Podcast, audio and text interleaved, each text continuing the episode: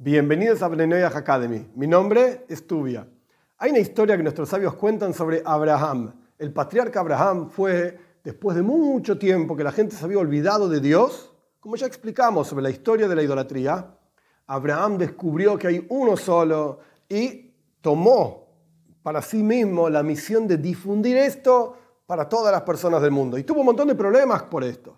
Pero esta es la historia de Abraham uno de los conceptos de la historia de Abraham es, cuando era un niño todavía, su padre se llamaba Terach, vendía ídolos. Sí, hacía esto, vendía dioses, básicamente. Eran todos de mentira, por supuesto. Un ídolo que era esto, un ídolo que era lo otro, este te da dinero, el otro te da salud, el otro te da hijos, éxito y qué sé yo y qué sé cuánto.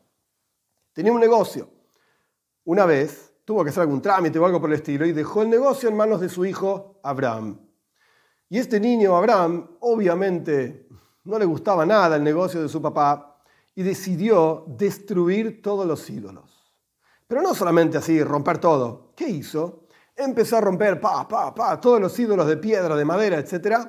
Y agarró un hacha con el cual rompió los ídolos y dejó uno de los ídolos sin romperlo. Y colocó el hacha en la mano de este ídolo. Y estaba ahí la estatua esta con el hacha en la mano.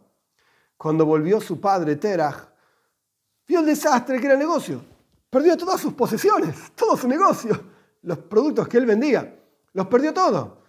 Y fue corriendo su hijo Abraham. ¿Qué pasó acá? ¿Qué es esto? ¿Quién vino? ¿Qué es este desastre? Y Abraham dijo, ¿no sabes, papá, lo que pasó?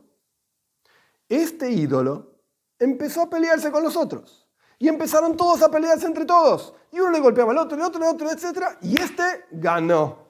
Este los destruyó a todos. Y ahí está.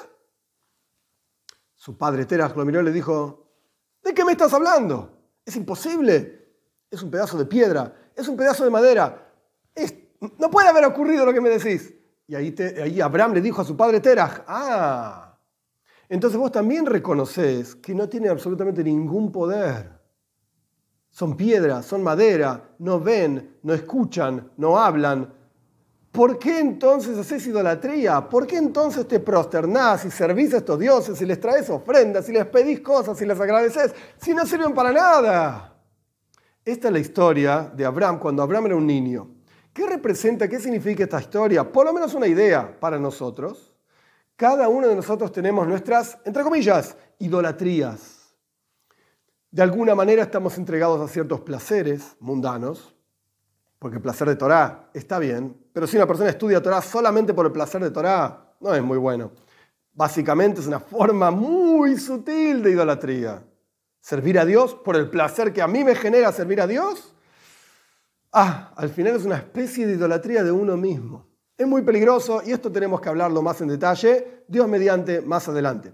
Pero el punto es que hay ciertas cosas en las cuales estamos entregados a ciertas idolatrías o formas de idolatría muy sutiles, a los placeres, a las ganas de recibir, a la soberbia y ganas de dar. Hay diferentes formas, a la frialdad, a la calentura, hay diferentes formas de idolatría que todos tenemos en nuestro interior y que todos debemos aprender, y no es nada fácil, reconocer estas idolatrías. Primero que nada, reconocerse a sí mismo. Parte de la cura es que uno reconozca que está enfermo. Si uno no sabe que está enfermo, nunca se va a curar. Reconocer la enfermedad ya es parte de la cura. Debemos reconocer esto y quebrar, romper con esto. Como Abraham rompió los ídolos. Esto no significa romper y destruir nuestras vidas, pero esto representa por lo menos el primer paso, ser conscientes como Abraham le dijo a Terah, pero papá, si vos mismo estás reconociendo que esto no tiene ningún valor, no escuchan, no ven, etcétera, etcétera. Debemos aprender a reconocer nuestras formas, entre comillas, de idolatría y quebrar con ellas.